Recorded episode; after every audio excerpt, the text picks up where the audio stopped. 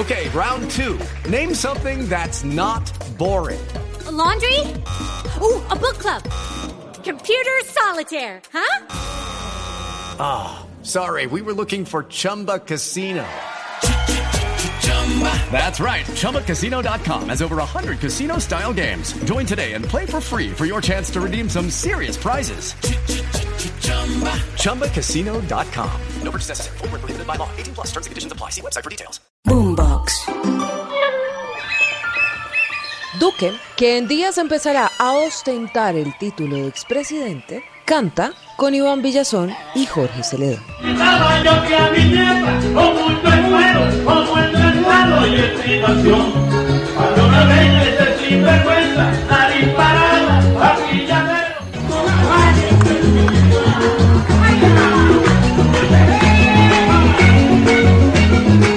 Marta Lucía Ramírez ya sueña con lo que hará después del 7 de agosto. Quiero recuperarme económicamente, quiero dormir horas eh, extras que me están haciendo falta, pero siempre trabajaré por Colombia. Estoy muy aburrida en la política. Creo que la combinación tóxica entre la política y las redes sociales dedicadas a calumniar, a mentir, en mi caso lo han hecho, lo han hecho de una manera totalmente inaceptable. Y si de plata se trata, Gustavo Bolívar, Catherine Jubinao, Iván Cepeda y varios más del pacto histórico proponen bajar el sueldo de los congresistas, pero eso sí, a partir de 2026. Y la perspectiva es llegar a que de 40 salarios mínimos se pase a 25 salarios. No hemos podido buscar una fórmula para hacerlo inmediatamente, también pensando que podrían venir demandas, porque cuando uno se lanza a una candidatura y hace unos préstamos, los hace sobre la base de lo que va a ganar. Entonces, por decirle algo, un senador se endeuda en 500 millones porque sabe que puede pagar cuotas de 15 millones. A ningún trabajador se le pueden desmejorar sus condiciones después de contratado.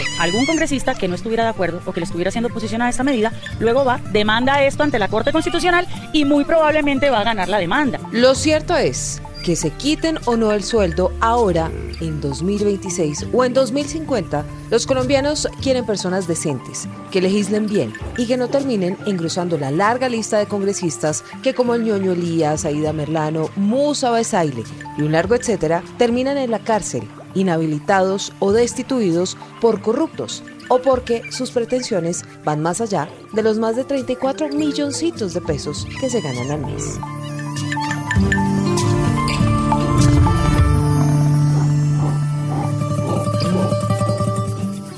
Pedro, eso de bajar el sueldo de los congresistas es una propuesta chimba.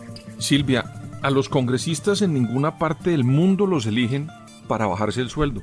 Los eligen para hacer leyes que transformen la sociedad y que se adecue a unos nuevos retos que tiene el mundo entero, pero no para que se bajen el sueldo. Esa es una discusión que nos está alejando, en mi opinión, de los verdaderos problemas que debe afrontar un congresista que fue elegido en diferentes puntos del país. Yo, por ejemplo, veo que las 16 curules para la paz que se designaron en la Cámara, pues yo no sé si esos señores estén interesados en debatir eso. Yo creería que esos señores tienen otras expectativas para sus regiones, pero aquí nos están metiendo ese embeleco para tratar, creo yo, de desviar la atención de los temas esenciales que debe tener un congresista, Silvia. Ahora, no es solamente el pacto histórico, ¿no? El que está proponiendo lo de la reducción de sueldos. Oiga. No tenemos que esperar, la reducción de los sueldos es inmediata, a través de un impuesto del 20%. A propósito, esa plata que se recauda queremos destinarlo a un bono solidario, es decir, una transferencia económica a las personas de mayor vulnerabilidad económica. Es también el centro democrático, Pedro, dos polos opuestos políticos que tienen exactamente la misma idea la idea de ejecutarla diferente, pero en la práctica es lo mismo, reducir el sueldo de los congresistas. Ahora, ¿esto resuelve los problemas de fondo del país? Es la pregunta del millón de dólares. En absoluto, Silvia, y más bien parece una especie de subasta entre populistas, a ver quién da más a la galería del debate en Colombia y en las redes y en la conversación de redes, a ver quién da más para ver si cada propuesta genera no más soluciones, sino más likes en las redes sociales. Y a eso, Silvia, es a lo que estamos llegando las sociedades en esta época, a que nos interesan más los fans que las críticas o que los seguidores de los partidos políticos. Buscan más eso, que haya más fans que son fanáticos y menos personas pensantes en los partidos que propongan cosas diferentes. Por ejemplo, mirar muy bien cuál es la función de un congresista, Silvia. El congresista debe estar preparado para hacer debates inmediatos que necesita la sociedad y preparar leyes que hay una frase ahora que nosotros tenemos este podcast que se llama Zorros y Erizos. Sí. Hay algo que se llama el rinoceronte gris. ¿Usted sabe qué es el rinoceronte gris? No para que lo metamos No, como tema de nuestro programa, pero es otro elemento más. ¿Pero qué es? El rinoceronte gris es una definición que tiene una estudiosa de este tema y dice, esas son cosas de las que usted está hablando permanentemente, pero no toma decisiones y de repente un día eso explota y daña absolutamente todo en su empresa, en su casa, en la sociedad. Nosotros en Colombia tenemos una cantidad de rinocerontes grises, que esos son los que debería estar resolviendo el Congreso, porque todos los días usted oye que la gente se queja, no hay servicios públicos, tenemos hambre en la sociedad, viene el cambio climático, si no tomamos eso en serio se va a acabar el planeta, y estamos permanentemente hablando, pero no tomamos medidas. Hace poco vi al acucioso presidente del Congreso, el doctor Roy Barreras, motivando Sí. a los congresistas, a los senadores, para que votaran el pacto de Escazú. Acuerdo de Escazú, Y- sí. Mientras tanto le repartía comida en cajas de icopor. Imagínese usted, Silvia.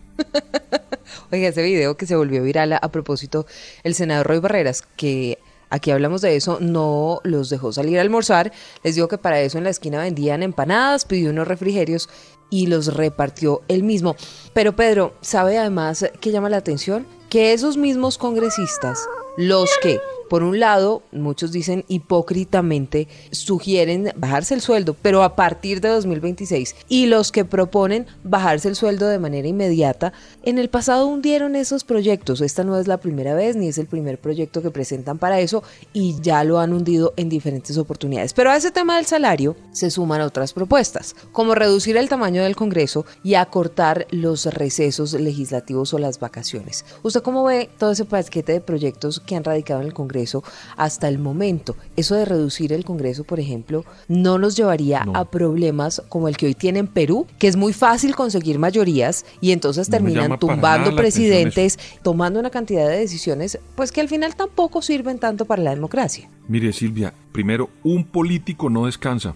Un político no descansa, trabaja 24 horas. Póngale receso, no le ponga receso. Ese señor no quiere que lo echen del puesto, Silvia. Yo no conozco un político que quiera que lo echen del puesto. Usted no ha visto Pues que todos cómo van a querer que los echen del los puesto con 34 Ah, bueno. millones en el bolsillo al mes. Entonces, ningún congresista para de trabajar. Consiguiendo votos, entre otras cosas, conseguir un voto es muy complicado. Eso de verdad, es, eso no es un oficio fácil. Dos, eh, luego esa parte de decir de que van a recortar los recesos es una cosa, más una cosa simbólica que otra cosa porque los políticos con o sin receso no paran nunca de trabajar porque no quieren que los eches del puesto. Y lo otro de reducir el Congreso a una Cámara, eso es un error, Silvia. Mire, en Colombia hay departamentos que tienen cinco senadores o seis senadores y hay departamentos que no tienen ningún senador.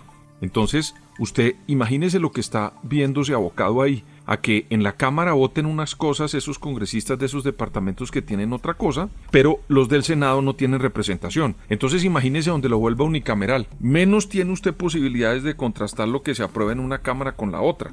Lo que debería haber en Colombia, si quieren trabajar de verdad en serio, es evaluar esa cosa que se llama la circunscripción nacional, Silvia. Yo que soy defensor de la Constitución del 91, esa fue una cosa que quedó mal hecha. Y le voy a decir por qué. Ok. Una campaña para el Senado de la República en Colombia es casi una campaña presidencial. Vale 10 mil, 12 mil millones de pesos. Hay gente que Sí, eso vale mucha plata.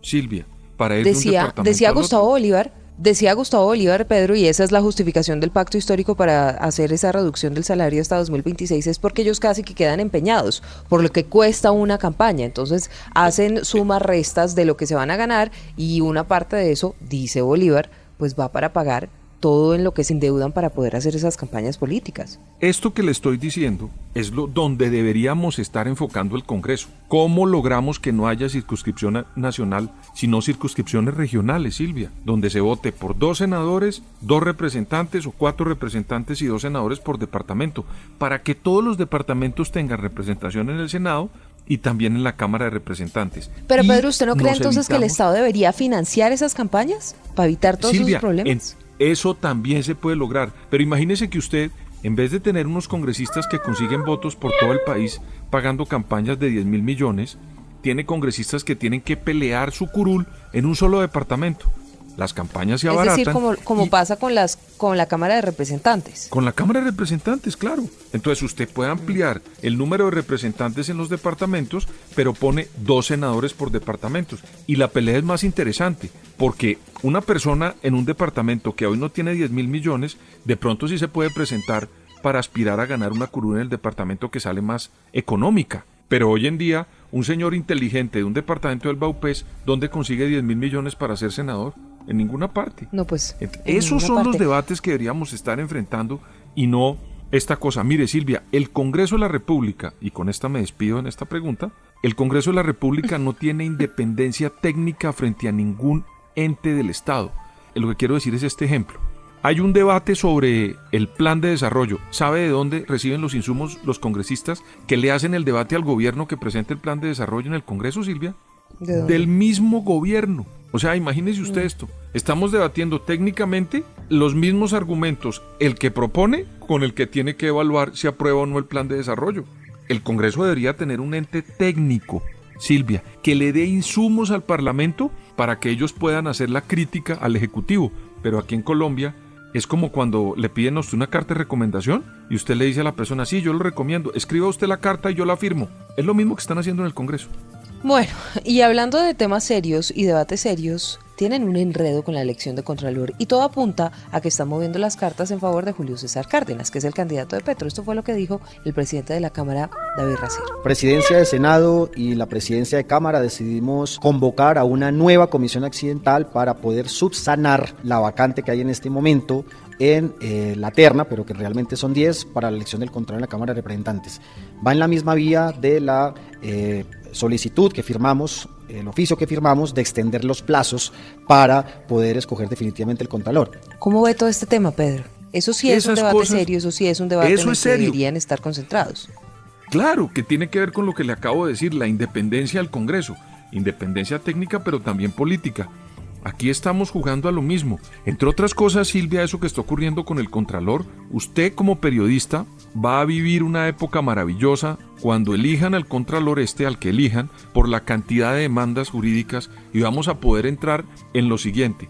Eligen a un señor y en un mes van a tener que sacar a un señor, convocar una nueva elección y vamos a pasarnos así durante los cuatro años porque la persona que van a elegir, usted se va a dar cuenta, va a tener unos inconvenientes jurídicos que no los va a resolver el nombramiento del señor que salga. A eso nos Y vemos unos vicios de trámite. por unos el vicios de trámite en los que incestuoso están. manejo que le está dando en la elección del Contralor el Congreso y el Ejecutivo. Eso no está bien, Silvia. Ese es otro elemento de fondo, por ejemplo.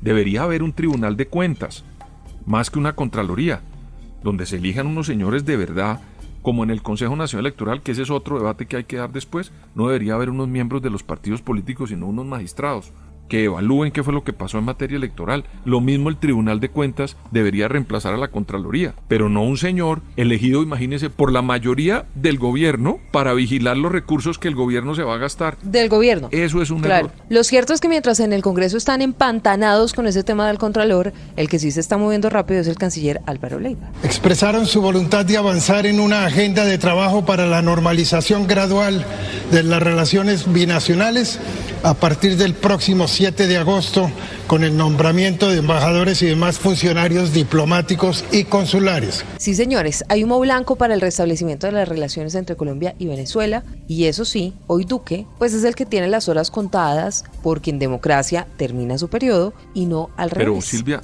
¿usted de cuál canciller me está hablando?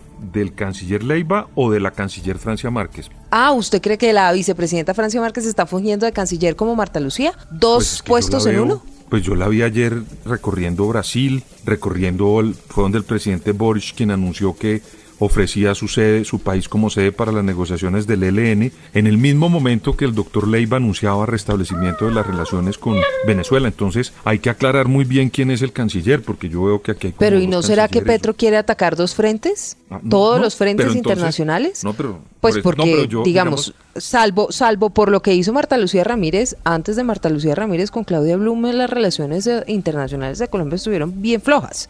No sé si es que. Petro quiere afianzar esas, esas relaciones y entonces pues ataca dos frentes, con Francia Márquez, que se supone que va es a, a dirigir un ministerio de la equidad, si la memoria no me falla, y con el doctor Álvaro Leiva, pues que sí fue designado canciller. Pero entonces, como ya aclaramos que hay dos cancilleres, o ya, no, no, mentiras, que hay una vicepresidenta y un canciller, le voy a hablar del canciller. A mí me parece muy bueno porque, entre otras, todos los candidatos habían definido que había que abrir relaciones con Venezuela. Todos. Ninguno se opuso a eso en la campaña. Luego están cumpliendo algo que era, digamos, consensuado en materia política. Y eso está bien porque ahí sufrieron mucho. Hay un problema económico, diplomático, consular, en fin, de allá y de acá. Ok, eso es buenísimo. La única duda que yo tengo, Silvia, es ¿qué le vamos nosotros a exigir a Venezuela para abrir la frontera? Porque usted en una negociación no solamente abre la frontera, tenemos una cantidad de venezolanos acá que llegaron y que los están legalizando, pero no podemos simplemente decir abramos la frontera sin exigirle lo mínimo, y es que haya democracia plena en Venezuela. Allá ojalá que el doctor Leiva en esas reuniones haya tocado lo que ocurre con el Tribunal Electoral de Venezuela, para que haya posibilidades de un gran debate electoral democrático en Venezuela. Pero usted no solamente puede entrar, firmar un papel, abrir las fronteras y no va a aprovechar para exigir cositas como que haya unas elecciones limpias en Venezuela, una cosa simple. No, pero usted sí está soñando. Bueno, entonces lo que vamos Pues, a pe- hacer... perdón, pero, pero eso no va a pasar. Entonces vamos a tener la relación. Ahora, Pedro, Estados con un Unidos, gobierno Estados Unidos también está hablando con Nicolás Maduro. Sí, claro, pero Estados Unidos no ha abierto las fronteras. Estados No, Unidos pues no ha no permitido tiene, todavía pero- cosas que aquí podemos estar permitiendo. Y yo, con todo el respeto, Silvia, le digo, si yo fuera una persona para negociar, yo también pongo algo, porque es que usted no va a un sitio simplemente a entregar todo y no saca nada. Uno tiene que entrar a una negociación en serio. O bueno, por lo menos eso fue lo que yo aprendí en clases de diplomacia. Pero si no, pues entonces estamos es simplemente abriendo las fronteras, poniendo una oficina y a dialogar con un señor que va a seguir manteniéndose en el poder de una manera que en mi opinión no es democrática. Y que no tiene las horas contadas, como alguna vez dijo el presidente Duque. Y hoy es digno de aplaudir lo que está viendo el mundo. Y es que la dictadura de Venezuela le quedan muy pocas horas porque hay un nuevo régimen institucional que se está creando gracias al trabajo que ha jugado Colombia y otros países. Lo cierto es que esto por lo menos, Pedro, va a servir para que los colombianos que viven en Venezuela y los venezolanos que viven en Colombia puedan tener acceso a lo mínimo, que son servicios consulares, poder sacar un pasaporte, poder... eh, Pero una presionadita tantos y serviría tantos también un trámites. Ah, bueno, sí, pero amanecerá y veremos, porque este tema tiene de largo como de dije, ancho. La invitación... Ya en la campaña señor. todos dijeron que sí, todos los candidatos dijeron que había que abrir las relaciones. Hola, pero por lo menos cuando se sienten dialoguen un poquito y digan, oigan, ¿no les parece que es bueno de vez en cuando tener unas relaciones libres en Venezuela? No es más. Amanecerá y veremos la invitación a que ustedes se suscriban. Como siempre, estamos en Spotify, en Boombox, en todas las plataformas de audio para que generemos una comunidad, podamos ah, compartir, pensar, pero también intercambiar opiniones.